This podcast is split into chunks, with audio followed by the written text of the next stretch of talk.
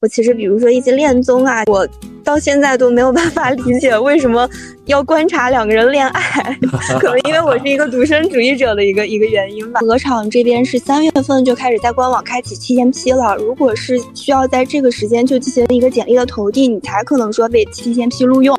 当一个导演把他天马行空的想象堆到你的面前的时候，你需要迅速的做出判断，他哪里 OK，哪里不 OK，不 OK 的原因是什么？说白了，就真的不太知道为什么两个人会相爱啊，这种事情其实就是包括把那个爱豆当那个自己男女朋友的这种女友粉、男友粉，然后也有就是觉得那个爱豆是自己仔仔的这种妈粉，然后也有其他的一些什么事业粉啊等等之类的。我觉得我应该是属于事业粉那种吧。明白了，道是什么？道其实就是人走的路，每个人修的道不同，也就是说每个人选择他人生要走的路是不同的。欢迎大家来到职业理想第四十三期的栏目。本期的嘉宾也是我的鹅厂的前同事，也是特别特殊的，我们节目的第一个听众粉丝来当嘉宾的嘉宾。欢迎小易老师。Hello，Hello，老师，王老师好，听众朋友们好。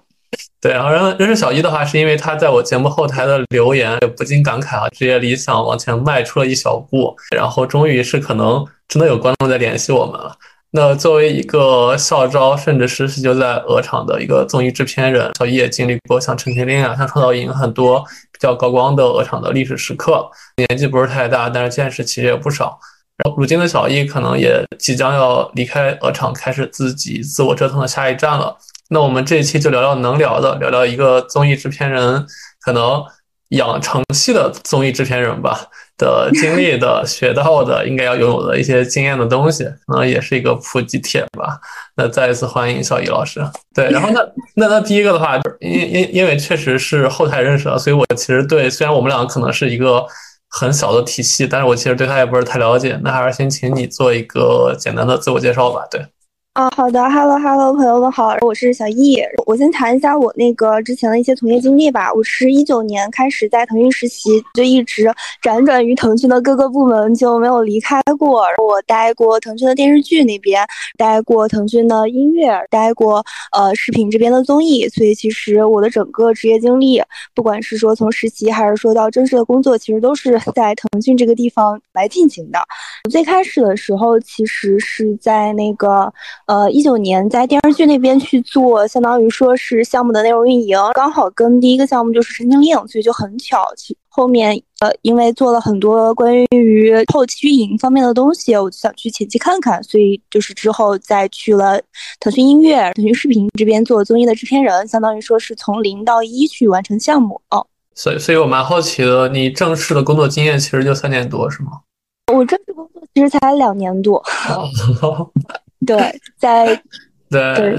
所以现在有了 next step 的一个想法。是的，是的，因为四年一个大学毕业嘛，刚好在腾讯也满四年了，就想说去下一个地方去看一看。对，好吧，那我还是想问一下，既然你也想了下一步，那你现在还有没有职业理想？还有没有职业理想？我觉得这个问题有点大，与其说是职业理想，不如说是我现在还对事业抱有一份憧憬跟敬畏心吧，可能。对，就是尤其是像做一些自己的事情，而不是说再去给别人，只是说做。好的，好的，好的，就继续说嘛。可能在我看来，就是我需要找到，在现阶段我需要找到的是我可以为之用一一辈子去做、去深耕的一个领域，然后在里面去不断的精进我自己的能力也好，还是说去那个深耕一些领域方面的一些资源也好。所以其实这是我目前的对于职业理想的一个想法。我刚听上来，我觉得你你好像是一直没有一个很明确的职业理想，自己在寻找这样一个职业理想，对吗？好像。对我听上了，其实这么说也算吧。我一直觉得，就是没有人会从一开始就很清晰的说，我一定要做什么。我现在比较明确的就是，我不要做什么。哦，我觉得我是一步一步在走窄，也不是说走窄吧，一步一步更加明确自己会往哪个方向去进行深耕。但其实，其实是你刚毕业的时候，还是有很强的热情。其实说，不管是做综艺还是做制片，当时是有很明确的目标，对吧？呃，是的，是的，是的。当时因为我一直很喜欢内容嘛，尤其是偶像类内容，我所有的职业经历其实都是围绕着偶像类的内容生产去做的。不管是一九年《陈情令》的时候系列的那个短视频策划短视频，就包括那些什么花絮啊什么之类的，其实全部都是我在策划以及我在那个制作的嘛。包括后面去那个 TME 那边做这边的电台，再来到视频这边做创造营啊、创业型运动会呀等等之类的。其实我一直都是在围绕着偶像类内容去进行深耕，所以所以其实相当于说我还蛮喜欢就是偶像类内容的。加入腾讯视频这边去做综艺，也是因为这个初心吧。因为当时创造营很火嘛，相当于说是国内跟听你算是两大 top 选秀，所以我是选择来到了这边。明白。我继续聊能聊的吧。对对 对，对其实我觉得就是，尤其像你这样年纪不大的女孩，因为确实我的节目过往的嘉宾好像平均年年龄加起来应该有三十五岁左右了，所以你其实算我们节目里除了那几个零零后之外，年纪最小的了。所以我蛮好奇，其实，在在鹅厂做综艺，应该是很多像你一样年纪很多女生很多年的梦想。尤其刚才你又也说了，你很喜欢偶像。那你能跟大家讲讲你当时一直说是怎么进入鹅厂的吗？另外是怎么能做到自己想做的节目？我我当时进鹅厂，因为我学校是嘛，川大学其实会有各种各样的实习机会，然后当时是因为一个微信渠道接触了，说呃有运营这边的一个职位，我就过去面试了嘛。面试结后结束之后，就提交了一个作品集，后来就还蛮顺利的进入了就是，呃，运营那个岗位，电视剧那边的运营岗位去进行一个实习。然后后来其实当时《陈情令》这个项目结束之后，我又陆续做过几个项目，但是我在当时就一直觉得说运营嘛，它其实做的是从一到一百或者说一到无限大的这样一个过程，它是放大原来就是已经拍摄过的东西。我我所做的一切，只是说我在后期机房里，我在那个他们的工作室里，把已有的素材去给它进行一个放大，而不是说我参与到他们整个的创造过程中。所以对我来说，其实，嗯，我还是更喜欢从零到一去创作内容。所以。后来是说想我我去到前期那边去看一看前期包括制片人啊，包括导演啊是在做什么。再后来，其实我就瞄准了咱们的那个 视频这边的行业，算是 top 一的工作室吧。对 对，嗯，后来一直想去这个工作室，包括我在那个运营那段实习的时候，就一直跑去这边工作室老师们的工位那里，想问一下，说是就是面聊一下，说是不是有那个。实习的机会呀，也上了内部的一些培训课。后来有机会的时候，我就就是面进去了嘛，开始跟组。对，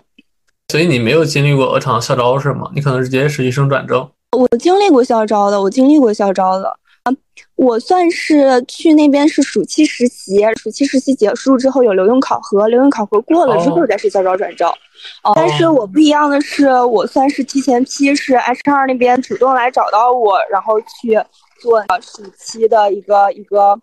类似说实习生招募，我就没有经历过笔试和那个这样一个过程。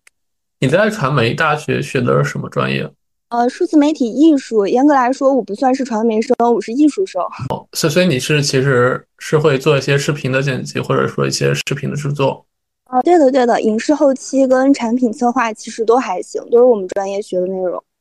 好吧，其实我本来想跟你聊，因为今年。包括现在也是经济临时嘛，其实很多的学生正在校招季，但是其实刚刚你也说了，你压根可能到金九的时候已经拿到了 offer，好像已经避开了这块，那我们就反过来聊一下吧。就就为什么腾讯，我不知道现在是不是还有提前批的东西？你当时现在依旧会有，现在那个提前批会在它的官网上，joyqq 点 com 嘛，那里去直接申请就行。它分了日常实习和暑期实习，日常实习就日常实习就是那个小绿牌嘛，它是项目制的，同学可以进去参加一些项目，但是它没有留用的机会。暑期实习它是相当于说是发的小蓝牌，有留用的机会。对，哦，所以其实我在腾讯看到的实习生。蓝牌和绿牌的区别就是，如果是蓝牌的话，是有一定转正机会的；绿牌可能就是跟着项目。对，所以所以其实你们当时面这个实习生的岗位的时候，也是蛮严酷的吧？对，正常情况下就是实习生留用，他需要经历几步。第一步是海投网申，由 HR 来捞一捞你的简历，然后捞上去之后就会激活整个流程。第一步就是笔试，呃，它会有一套题，接下来是群面。但因为这两步我其实都没有经历过嘛，所以可能给不到什么特别具体的参考。接下来是业务 leader 的一面，然后是业务总监的二面，然后是 HR 面，最终才来决定要不要发 offer。所以，所以其实腾讯对校招生的招聘流程还挺漫长的，就不像我们社招生，我们社招的可能，我当时进腾讯其实就面了两轮、三轮吧，可能两轮吧。当时我跟腾讯说，我阿里那边 offer 我要点了，如果八天之内不给回复的话，我要被阿里拉黑了。对，腾讯给我加速，八天之内给到了 offer。对，对对，那哥你应该是比较比较霸气的一类。反正我知道我们这边就是社招的老师们进来，好像最多的一次面了七面，面了三个月，就还比较对。他应该是部门跟部门之间面试流程还不一样吗？还是什么？对，因为我我这个人的属性就是我每个公司都会被我逼着加速面试，我 我我好像一直是这样的。对对，所所以其实刚才聊到。我觉得你还挺厉害的，就你刚才也说了过千军万马，其实面了好多轮儿。那你有没有建议给到可能现在就是下一届的同学吧？如果想避开金九银十的话，也不一定进鹅厂，就提前批或者说提前实习，有没有一些诀窍能让自己更好的留用？哦，还真的有。我是建议说，就是尽可能的需要早准备。比如说，呃，像鹅厂这边是三月份就开始在官网开启提前批了。如果是需要在这个时间就进行一个简历的投递，你才可能说被提前批录用，然后才可能说是免掉那个笔试跟面试，不是对笔试跟群面，直接进入到那个 leader 一面的那个环节。所以其实你看，三月是一个已经开始执行的节点。你往前倒推，你搜集这些岗位，你搜。搜集这些就是招聘渠道，你搜集一些岗位需要准备的东西。我是建议在呃一月份或者是二月份的时候应该准备起来了。所以其实就跟申研究生一样，可能大家提前半月、半年就开始准备。差差不多，因为我感觉就我没带过别的公司啊，所以我就仅拿就是腾讯来举例。他其实在面试的时候还比较特别看重。第一个是你的专业能力，你在这个领域到底有没有你自己独到的见解，有没有你自己独到的经验。然后第二个就是你的沟通能力，因为也是制片人这个岗位的特殊，他需要跟人去打交道嘛，你需要快的跟人去熟起来，你需要去短时间内取得到别人的信任，什么等等之类的吧。这是我觉得还比较重要的需要提升的点。所以第二个技能要求你可能得是个艺人，而且得善谈。主动社交的等，对。虽然我是个艺人，但我们这边老师还真的挺多 I 人的。对，就是在工作中不为 I 作 E。对对，所以所以其实聊到下一个话题了，就是作为一个综艺制片人，觉得需要具备哪些技能和素质？因为我觉得对很多人来说的话，制片人是一个听上来就很高大上且有技术门槛的一个工作。你刚毕业可能就在做制片人的工作，你觉得除了刚刚你说的搜索能力之外，还有一些什么样能力需要具备的？哦，我其实算是制片人里面比较特殊的一类，因为我是完全没有当过导演。像正常的制片人成那个经历的路径，一般都是从助理导演开始做，一路做到执行总导演，做到总导演，再是制片人这样一个流程。而我其实是因为当时，呃，怎么说？一方面我是。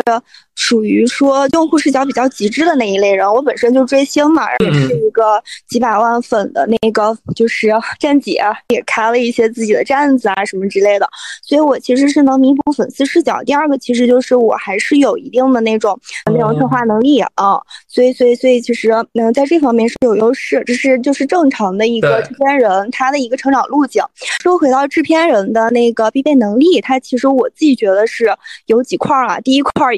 特别特别重要的一个就是你的身体基础基础素质。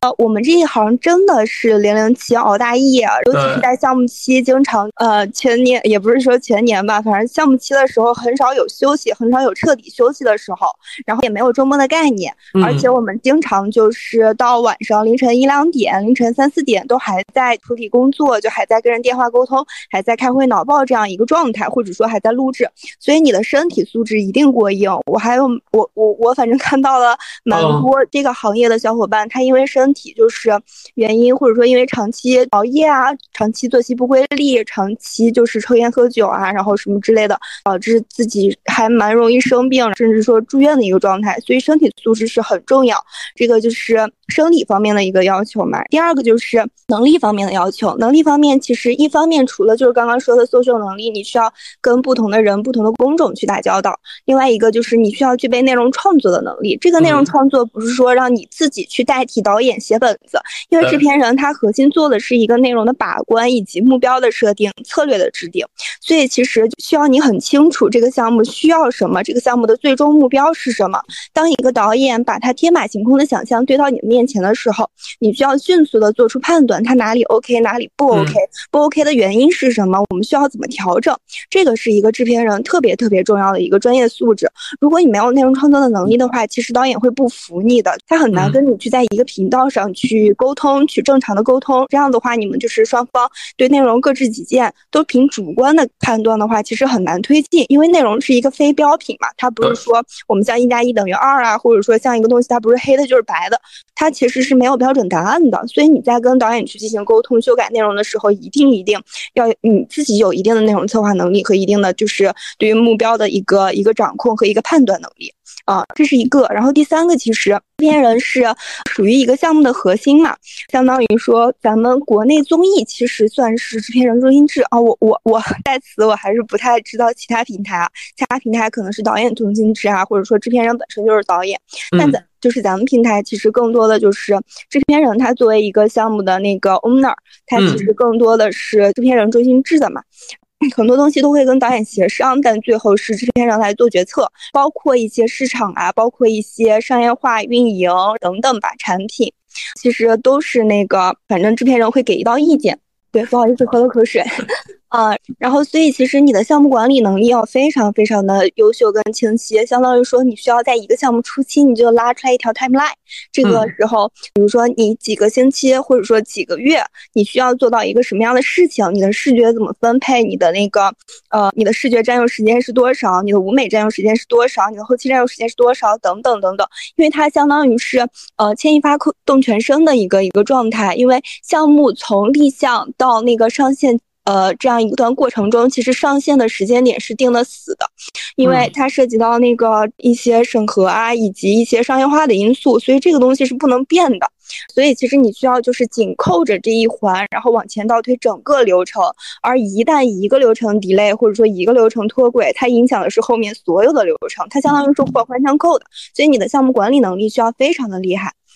然后第四个就是预算把控能力，预算把控这个对，因为制片人管钱的嘛，就是大大小小的钱，你可能在最开始的时候，你需要估一个这个钱不仅是说我花出去多少钱，还包括说我要我要我要那个收入多少钱，所以其实这是一个平台制片人需要具备的能力。我我特别好奇，今天这期栏目你有没有写稿？没有，我直接说的。好吧，我看你还蛮有条理的，而且好像每一段我听着像提前提前写稿的。对对对，我觉得真蛮强。其实你你，我觉得你你你可能是个文科生，对，但是我感觉你的条理能力还蛮强的。你在回答这个问题的时候，好像脑子里已经有了四点。对，其实想哪儿说哪儿，这就是嗯，要说服别人。对对对，对对，蛮好的。而且其实蛮可惜的，可能中国的综艺制片厂商要失去一个优秀的制片人了。对，我会在其他领域发光发热，继续支持综艺事业。对，S Z 我蛮好奇，你说几百万粉丝的站姐，其实不能说是谁的站姐，对吧？有点敏感，容易被冲。那我可能也能猜得到。哦，是吗？对，没事没事，大家猜吧，我就不说了。对，所以刚刚你其实说了蛮多能力的，我我我其实有些我还真不知道，因为我确实之前是跟你说的比较后端的市场，所以有些你们实地在片场的一些东西还不了解，所以真的制片人是一个强度特别高的一个行业，对吗？是的，是的，对它不仅是工作强度高，我觉得更多的还是一个心理压力的强度高吧。因为你相当于说所有的事儿，或者说所有的决策都要过一道制片人的话，就相当于说这个项目就是你的嘛。嗯，而且上下好几亿。对。是真的好几个小目标的生意呢，而且牵扯的人也特别多嘛。对，所以所以你当时其实你是执执行制片人对吧？就是前面其实每个项目会有好几个制片人，有主制片人，然后你们几个执行。对对对，我们制片人其实分了，腾讯分了几个等级，一个是制制片人、主编，一个是执行制片人，还有就是助理制片人。每个人负责的板块不一样，可能制片人他就负责比较宏观的一些，比如说项目目标的制定啊，或者说项目的分工啊，哪个板块的分工。然后执行制片人是负责把这个东西执行到位，以及各个板块策略的一个制定，以及向制片人汇报。助理制片人其实就是再往下细拆嘛。OK，哎，所以所以其实你有没有当主制片人的项目？我还没有，对，还没有。对对，因为阅尚不予，尚不足以支撑我。对，所以我觉得蛮好奇。对，如果你这个，如果是把那个，比如说一个项目的衍生节目，给它算成一个独立的节目的话，有的。哦。嗯，其实当时推理吧，你已经开始负责了很重要的一些内容了。是的，是的，开始推理吧，当时负责的是市场运营、产品、衍生节目。推理吧应该是蒸蒸日上团队做的，对吧？何老师他们。是的，是的，何子姐他们。对我，我刚才在路上还在听广播，说是这个可能是他们出来之后的第一个项目。对对对，对，因为我自己是一个很资深的剧本杀的用户吧，所以我当时对这个期待还蛮高的。包括当时看你们盖了一个巨大的一个房子，设计了好多脚本，刚开始的时候还看的挺入迷的。对，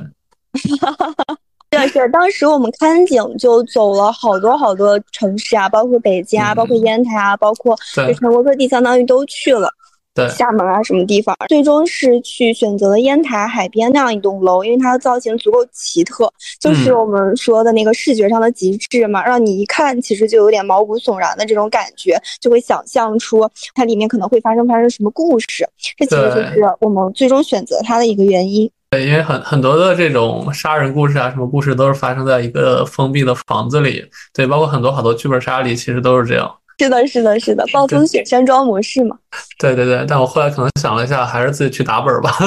可能看别人打本不如自己打本来的快。对，这其实也是现在的，就是怎么说呢，一个综艺行业的一个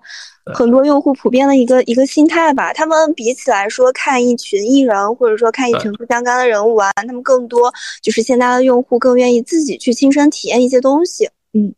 对，这的确是现在的一些客观事实。但其实你聊了蛮多素质和能力的，我还真的挺惊讶的，有些东西确实可能我之前不知道的。但是我觉得，其实一个综艺，它就刚刚你说的，其实它是经历了很多的链条步骤。那你能不能去分享一些能讲的，就是一个综艺可能从理想到上线中间要经历哪些流程？可能比如商业化呀，比如说是中间的几次的审本，其实可能观众不知道的。哦，好的好的，我会尽量避一下。其实综艺是从研发到立项经历还蛮长时间的，短一次应该是四五个月，长的话七八个月、一年，甚至研发好几年的项目都有。但研发好几年这种是属于极极端的情况了啊。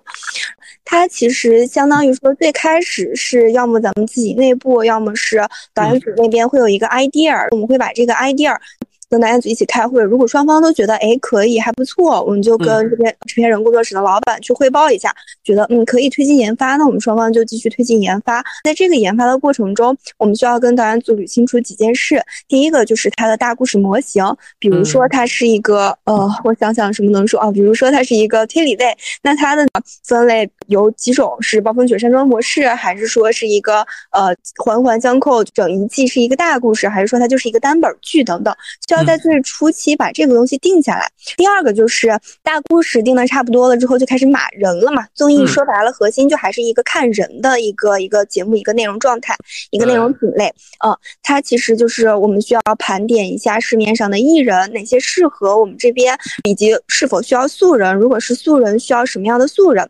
就开启这种邀约艺人跟选角的一个阶段。与此同时，等那个大故事磨得差不多，等这个内容方案就是基本上就是能过制片人这一关之后，我们会约一个市场运营商业一统，然后就包括制片人都在的一个五方会。但现在那个名字就改掉了，就不叫五方会了，会大家一起坐下来聊一聊对这个故事的看法，以及对这个综艺的一个预估。这时候会请运营跟商业的老师去进行一个 to B 以及。to C 上的一个预估。就呃收入预估跟流量预估嘛，最终再看一下总成本，看一下投入产出比来决策是不是平台需要做的这样一个一个节目。如果是 OK 的话，那这个项目就算是正式立项，进入到更加更加细节的一些研发以及实际邀约艺人的这样一个环节中。等筹备的差不多了，其实就可以开拍了。哎，对，所以很多项目其实从立项到执行得有半年的时间吗？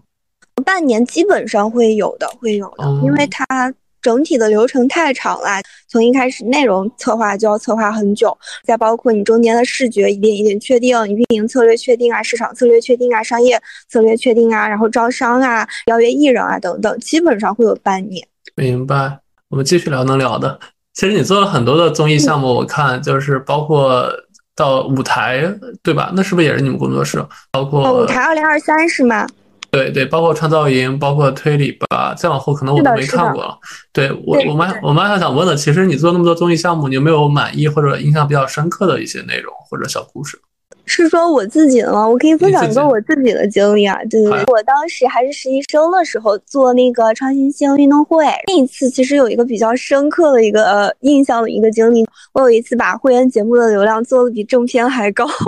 哦，对，因为那个节目的会员用会员节目收看的用户，他其实更加粉丝向，其实，所以所以在那个时候就还是比较自豪，我足够了解这一群用户，我知道呃能够预判或者说能够把控到他们喜欢什么样的内容，把这些内容呈现以及放大以及拍出来，所以其实这一块就是单纯说内容效果给我的那个满足感还是特别特别高的。我发现我们俩这一期节目是我之前除了零零后之外唯一一期像我在面试的节目。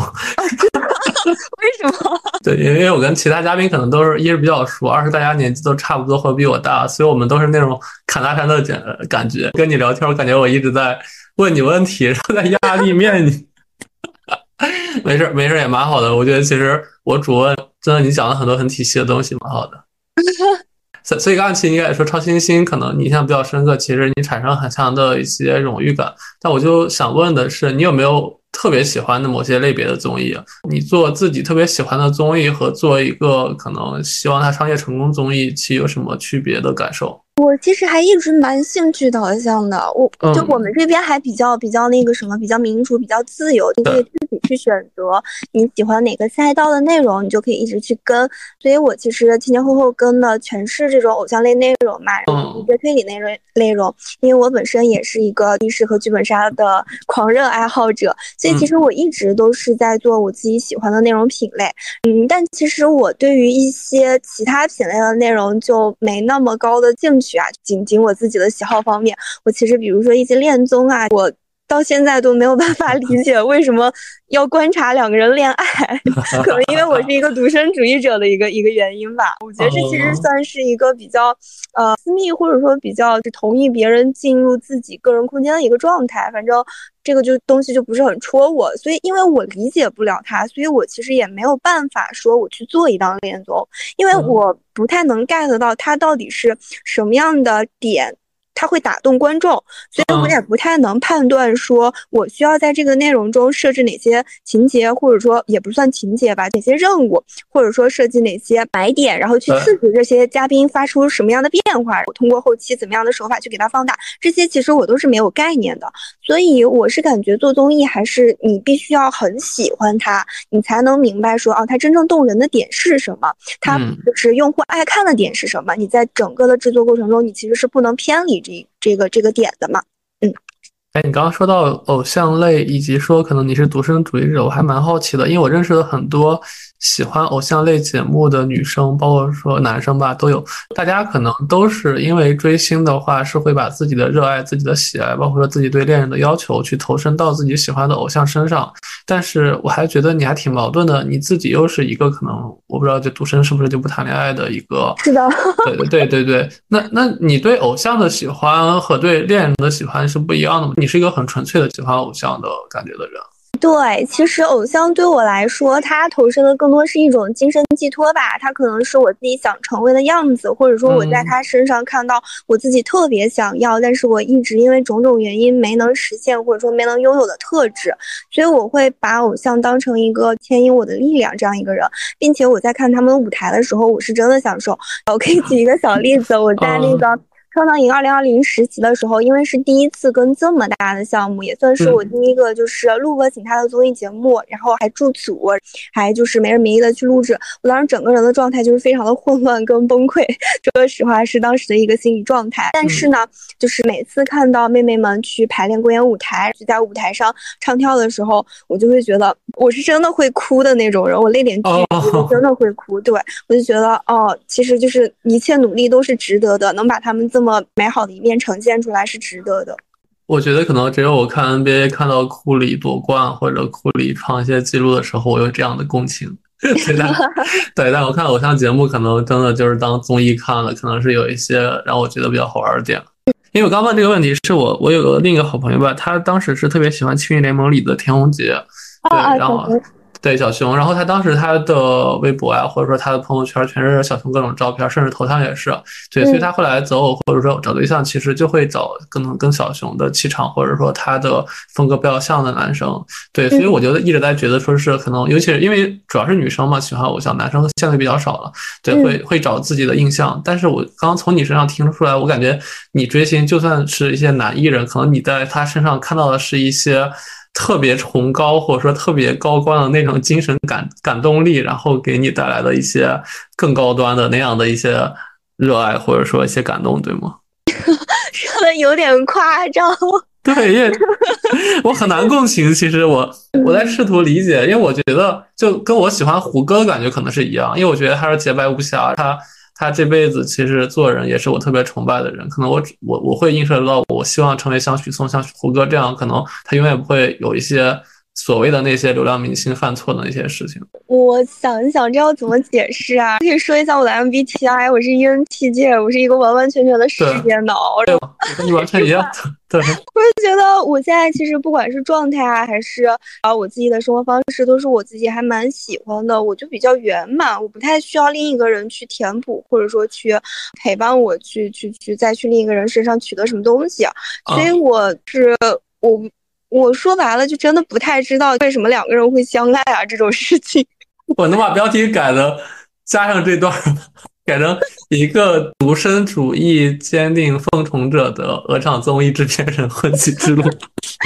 就是啊，可以感。你其实我觉得我应该不算个例哦，就包括我身边很多制片人姐姐，她们也是就是单身很久啊，也都是很飒或者说很独立这样。他们其实就是你说憧憬爱情吗？不排斥，但是也不会说觉得啊我必须有一段爱情啊，或者说怎么样。我们对于追星的态度，因为追星它。其实有，嗯，我们自己是把它归类了很多很多的粉丝类型嘛，其实就是包括把那个爱豆当那个自己男女朋友的这种女友粉、男友粉，然后也有就是觉得那个爱豆是自己仔仔的这种妈粉，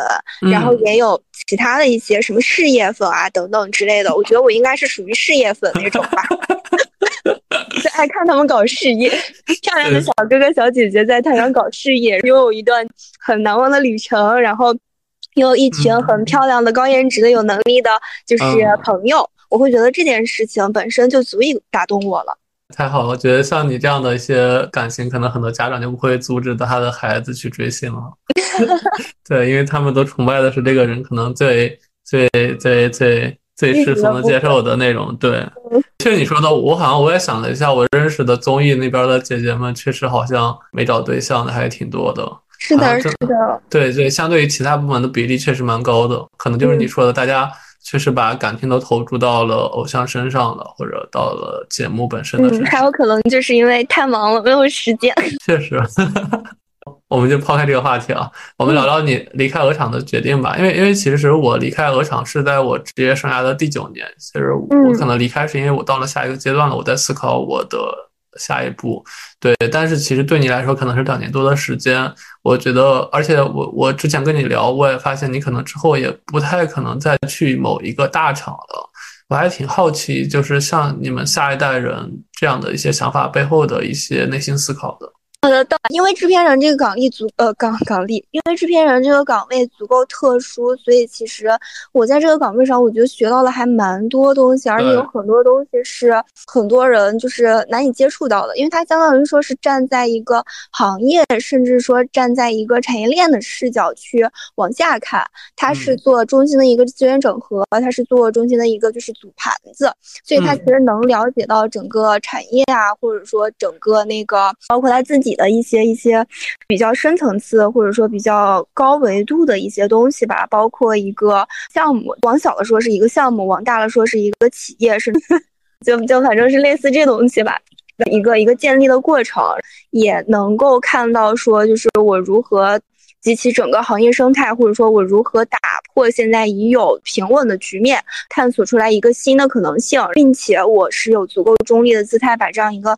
资源全部整合盘活，我就拿那个偶像类节目来举例，《创造营》这样一个节目，或者说《青春有你》这个节目，它其实是作为经纪公司一个独立的经纪公司，它永远不可能做到的事情，因为你不是平台，就你你你本身是有那个代艺人，所以其实你自己的立场已经是不公正，或者说已经是处于一个主观视角的一个状态，而平台它做这件事情，它足够中立，它。就是一个相当于说没有自身立场的一个一个平台嘛，所以就它来集合整个行业的经纪公司来做这一件事情，然后来整合说，啊，我要从你们里面让用户选出来多少多少个最受欢迎的小哥哥小姐姐来成团，我们会有强大的呃资源，包括一些时尚资源，包括影视资源，包括其他等等的资源来去进行扶持。这个事情本身是成立且好说服行业的，所以它其实嗯，相当于说是有一个更高的视角让我去理解。什么是事业，或者说什么是真正的制片人、平台制片人啊，不是外部的人，他他去做的这样一个事情。在这个过程中呢，你因为制片人要管钱嘛，所以他其实对商业也会有一定的了解，包括我们需要核算 ROC two，就是投入产出比，然后包括我需要怎么样去招商，我需要怎么样去那个拉投资，然后包括我要怎么样去花钱，我需要联系到哪些就是市面上的供应商，供应商现在的。等等，所以其实你会发现，我们链接的一些资源，包括客户端，嗯，包括投资人，包括一些行业内正在茁壮成长的大供应商、小供应商、头部的、中部的、尾部的等等，我们其实都会见过、聊过，也深入的沟通过，所以其实还蛮清楚，或者说还看了。比较多这种成功的人士或者说成功的企业，它是一个如何发展的？你在这个过程中，其实我自己是逐渐会焦虑。我会其实你说的就是平台带给自己的那些能力，我还蛮有体会的。就包括我离开腾讯当时也是这么想的。我和你可能也一样，因为你确实你放到其他人，可能在某某一个公司，他终其一生可能宣发的几个几个几个内容，其实就那么几部片，只有某一部片可能播到 S 级，然后他已经放鞭炮了。但对腾讯的。我们来说，其实可能大家每天面对的都是 S 级的项目，对，播不到 S 级，甚至可能都都是我们自己的问题。所以我当时我可能跟你产生同样的焦虑。我离开了这个风口，离开了这个平台之后，我个人价值到底还有没有那么多？所以我我这件事也是让我焦虑了半年左右的时间。我也说出来想试一试能否就是我不站在平台的风口，一是说我私下可能做一些东西，是否还有一些敏锐的一些内容的洞察力；二说可能我去的公司也没有那么大的平台给我一些流量的东西。我是否能做出一些真的产生商业价值的东西？对，这个可能和你当时想法一样。那我觉得可能也是你接下来想验证自己真实自己能做什么事儿的一个方向。是的，其实我意识到这个问题之后，我还焦虑了也还蛮久的。我还找了挺多的人去聊，呃，我聊过就是比我大很多的长辈，我发现他其实就是是说他自己有一技之长，比如说摄影，比如说设计等等，他就是一直一直以来深耕这一个领域嘛，他可能就是城市的规划设计做的比较厉害，慢慢慢慢做出来一些名气，慢慢慢慢他自己开始独立出去，组建自己的小团队，呃，在集齐过往的一些资源，最后他其实是把这个东西是能贯穿他一生去做的，且他对于这个事情非常精专。时间带给他的东西，就是是基于他自身的一个能力成长，基于他自身的一个影响力不断吸纳过来的。他属于是一个良性的循环。我也去问了一些我的同龄人，就我发小嘛，他现在是两个公司的老板，他其实走的路径对也是这样。我也问了问了一下我的师兄，我的那个师兄还蛮厉害的，那个师哥他是九五年的博士，九五年。九五年，在我大学毕业的时候，他好像就已经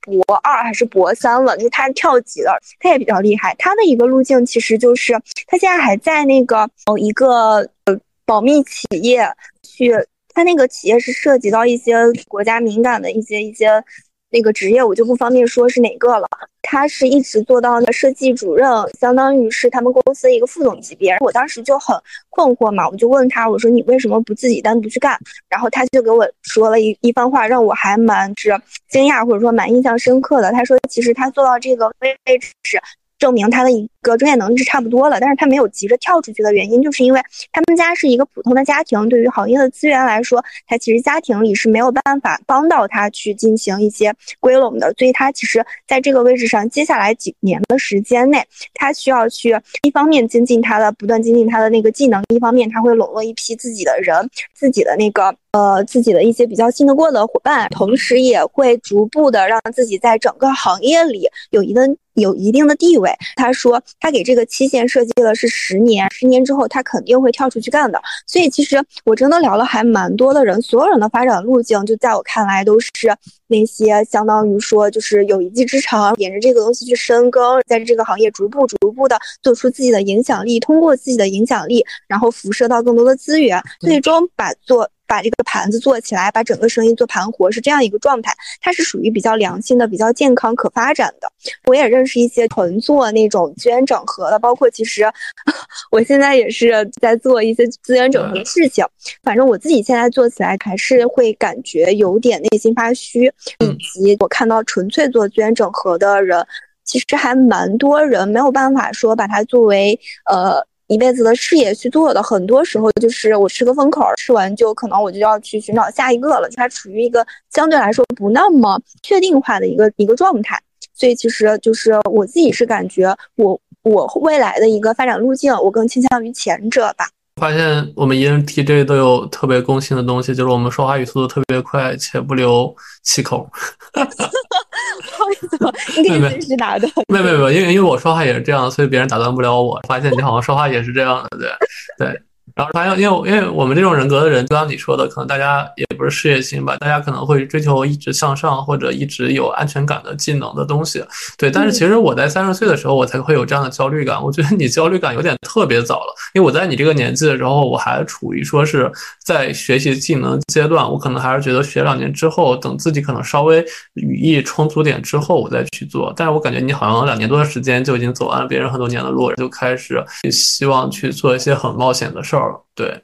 因因为因为其实说实话，你也看到腾讯很多人其实年纪也很大了，也在做你所谓那些事儿，甚至可能职位还不如你，但大家可能还是安稳的留在那块儿，因为可能就确实那个岗位也需要一些螺丝钉的人存在。对，也没有说他这辈子都找不到工作了。但我觉得对你内心来说的话，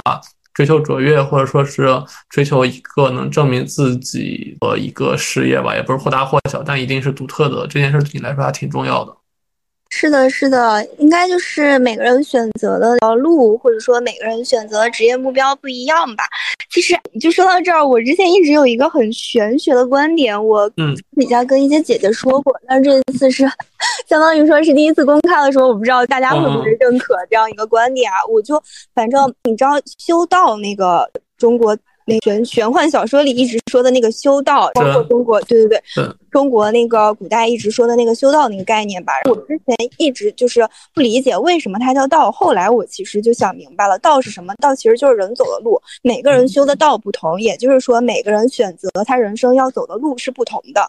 这个路是没有好坏的。你如果是觉得你每天很清闲，然后有一个很稳定的一个工作状态，领着一笔很稳定的薪水，过着一个安安稳稳的小日子，很舒服，那其实这就是你的道。但其实对于我来说，我更加喜欢。可能是一些哦，不管是说横冲直撞，或者是说就是一定要找到自己就是想做的事情，并且持之以恒的把它做了，这是我的一个道。所以其实我是觉得，就是道道就是一个人的路，你选择的路不同，你遇见的风景也不同，它可能带你通向不同的目的地。但其实这个东西就没有高低贵贱，没有对和错之分。所以这其实就是我的一些观点嘛。没有没有，我觉得其实你观点挺对的，就和我之前说的一样，就是。低有低的做法，高有高的做法，也没有高低之分吧。对，是的。还是没